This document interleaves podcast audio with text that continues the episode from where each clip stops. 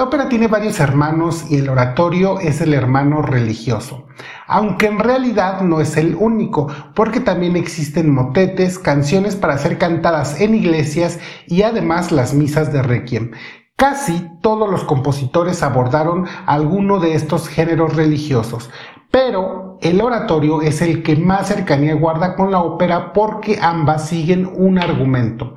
En el caso del oratorio es uno religioso y sin significación, es únicamente la orquesta, el coro y algunos solistas representando personajes frente al público.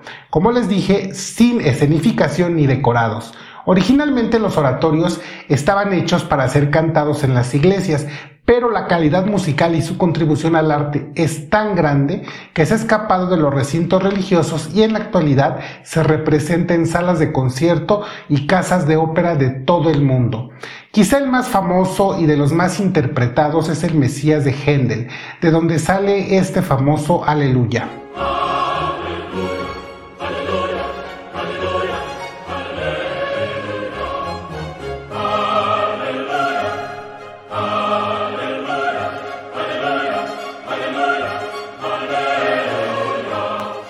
Pero antes del Mesías de Händel, Johann Sebastian Bach compuso La Pasión según San Mateo. Este oratorio se considera la mejor pieza musical sacra jamás creada. Esta obra tiene un narrador, o sea, un evangelista, que nos va contando los capítulos 26 y 27 del Evangelio de San Mateo, los cuales son cantados por un tenor. Un barítono además canta la parte de Jesús, como les digo, aquí no son roles que interpretar, porque no se está actuando ni se, ni se está escenificado. Son solistas cantando los diálogos de Jesús, de Judas Iscariote, de Pedro, de Poncio Pilato. Además, otras voces que también participan y por supuesto, uno de los mayores protagonistas de los oratorios, el coro. Quiero hacer mi disclaimer antes de continuar y decirles que independientemente de las creencias religiosas de cada persona, solo hablaremos de por qué esta obra es tan importante en el mundo musical y en la ópera, sin entrar en ningún tema propiamente religioso, espiritual ni metafísico. Y para explicarlo, usaré un artículo de la revista Epistemus escrito por Idoya Solores. El artículo completo se los dejaré en la descripción para que lo lean a detalle. Este artículo expone cómo la música logra realzar un texto para crear emociones poderosas y pone como ejemplo la pasión según San Mateo. Y Doya nos dice sobre la pasión. Todas las palabras son sopesadas para ser resaltadas según su importancia textual, su objetivo es magnificar el mensaje evangélico dotándolo de una dimensión emocional añadida, solo conseguible merced a las propiedades intrínsecas de la música. Para poder entender mejor el alcance de esta empresa, debemos primero analizar la potencialidad expresiva de la música para interpretar ideas, describir sucesos y o contagiar emociones. Después la autora nos explica dos características importantísimas. Primero, nos dice cómo el contexto y las letras es lo que nos dan el marco de referencia que completan la idea y la emoción que el autor nos quiere transmitir. E nos ejemplifica las últimas siete palabras de Cristo de Haydn si no han escuchado esta obra, háganlo, es una maravilla. Pero si ustedes conocen cuáles son las últimas siete palabras y escuchan la obra, seguro lograrán conectar con la música y las escenas en un nivel en el que, por ejemplo, alguien que no conoce nada sobre Jesús no podría vincular los pasajes musicales y las intenciones del autor con el texto. Es como las cuatro estaciones de Vivaldi, las cuales quedan como un cliché snob cuando no hemos leído la descripción de cada movimiento. Por esto, cuando les he platicado sobre algunas óperas, les, leo el texto, porque de esta manera podemos identificar las intenciones del autor. Y yo sé que muchos seguro ya sabían qué decía el texto, otros quizá no, pero lograban hacer match solo con la música, aún sin conocer nada del texto. Pero yo les aseguro que cuando andamos en los libretos descubrimos el por qué la música que acompaña suena como suena y por qué la línea de canto es de tal o cual manera. Pero la autora de este texto también nos explica una característica muy importante. Ella nos dice, basta poner una secuencia melódica de sonidos en modo menor y con ritmo lento para que inmediatamente nos sintamos hondamente conmovidos. Análogamente, se nos produce miedo utilizando tonos muy graves o pequeños, incisos repetidos insistentemente por una cuerda sobreaguda, o bien alegría con melodías saltarinas en modo mayor. Sobre las tonalidades mayores y menores, yo les recomiendo que vean un video de Jaime Altozano en donde explica este efecto que nos causa las tonalidades mayores y las tonalidades menores. Sobre el agudo y lo grave no es una gran sorpresa. Si recuerdan la música de Psicosis o la de Tiburón, incluso regresando a la ópera en nuestros capítulos de Áreas Infernales, escucharon cómo las escenas de locura de las sopranos eran con sobragudos, gritos sin palabras, es decir, es decir, un canto totalmente etéreo, mientras que los barítonos con una voz grave son los villanos. Pues esta característica de la música no necesita el texto para transmitir las emociones, más bien la interpretación viene de un instinto más primigenio. Y Doya cita a Marine Mersenne Mersenne observa que cuando un individuo monte en cólera, experimenta unos trastornos corporales producto de los movimientos de espíritus animales generados por esta pasión. Estos síntomas consisten en que se eleva el volumen de la voz para expresarse con mayor vehemencia. El pulso se acelera ya que el corazón late con mayor rapidez y esta modificación del pulso puede llegar a afectar incluso a la respiración. Para la representación musical de la, de, la cólera, el teórico aplica el principio según el cual la música debe imitar los síntomas y somatizaciones de la pasión, es decir, la acción corporal de la pasión. Fíjense que Mersenne escribió esto que les acabo de citar en el siglo XVII. Aún no se conocían las hormonas ni los neurotransmisores, pero cuánta razón tenía en describir, porque lo que acaba de hacer fue hacer una descripción de la reacción fisiológica al estrés. Pero ya remata esta idea diciendo, lo interesante de este estudio es que la música mimetiza los efectos fisiológicos que produce la pasión y al hacerlo es capaz de producir ese mismo efecto en el oyente que escucha estos ritmos e intervalos musicales desde un estado de ánimo pasivo. Es decir, la música imita y al mismo tiempo contagia las emociones. Y como primer ejemplo de lo que nos explica Idoya tenemos el área más famosa en la cual se ilustra magníficamente el poder de la música para trascender la palabra, creando un efecto introspectivo en torno al sentimiento de culpa y el arrepentimiento. Eso lo dice también Idoya. Y el texto dice, ten piedad, Dios mío, de mí por mis lágrimas. Mira, mi corazón y mis ojos lloran por ti amargamente.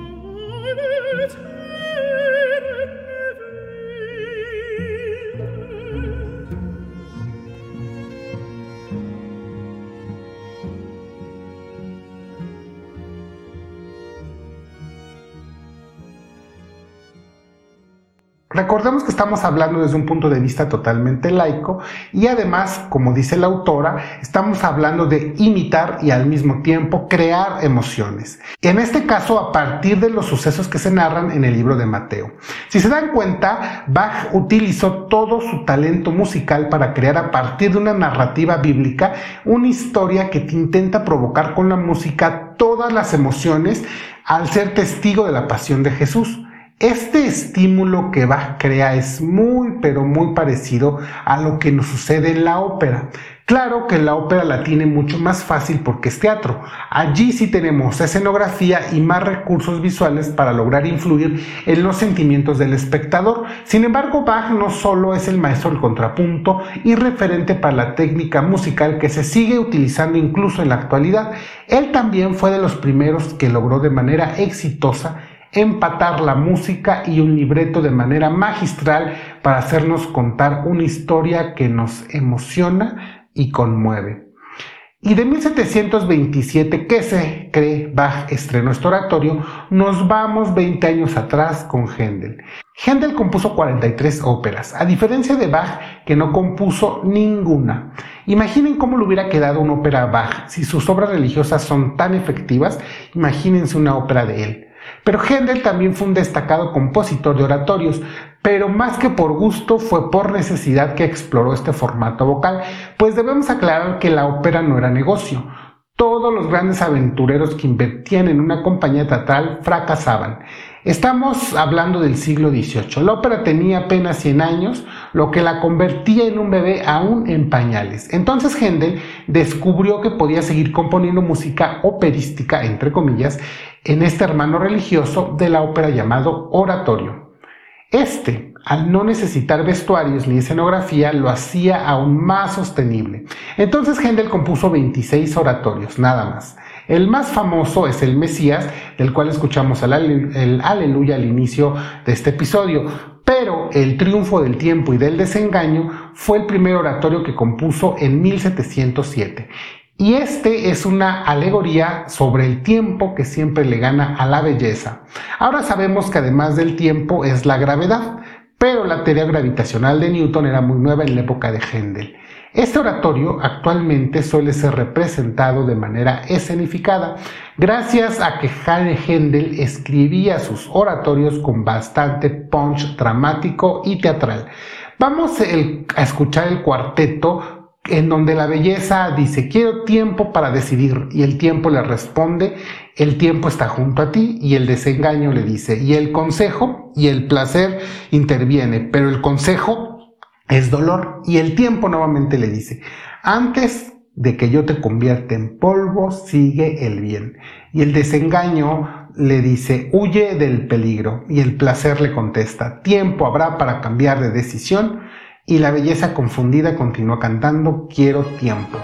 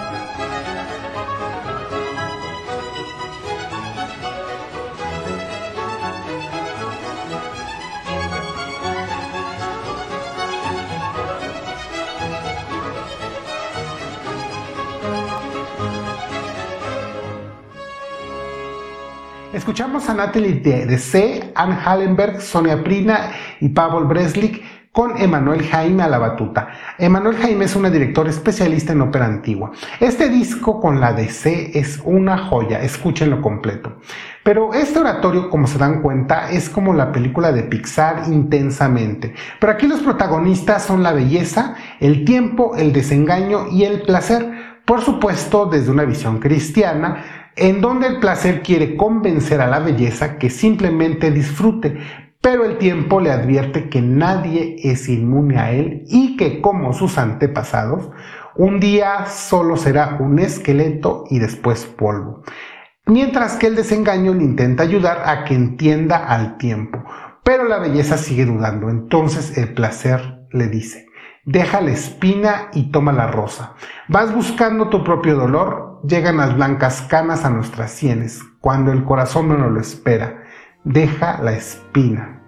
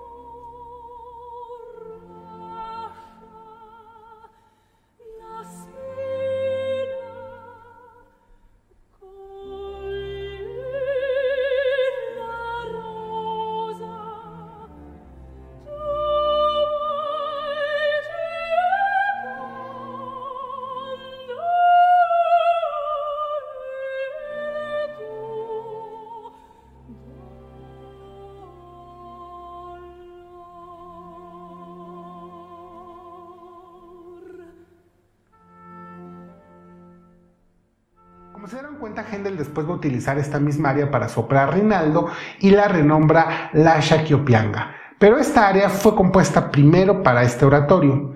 El placer quiere que la belleza se entregue por completo a ella, pero el desengaño y el tiempo la convencen y ella canta, la belleza termina cantando. Quiero cambiar mis deseos y quiero decir me arrepiento y no decir me arrepentiré. Ahora que me siento desfallecer, no quiero ofrecer a Dios aquello que no tengo, quiero cambiar. O sea, dejará la vanidad y seguirá las enseñanzas cristianas. La belleza, dice, solo debe vivir entre monstruos, en solitario claustro, el monstruo de la vanidad. Entonces el placer es derrotado y con el mismo sentimiento que Idoya describe en el área de Ten piedad, Dios mío, el oratorio termina con este efecto introspectivo en torno al sentimiento de culpa y el arrepentimiento. En este caso con el área, tu predilecto ministro del cielo. No encontrarás más en mi pecho ni un deseo impío ni una vana pasión. Y si viví desagradecida a Dios, tú, guardián de mis sentimientos, ahí llévale mi nuevo corazón, tu predilecto ministro.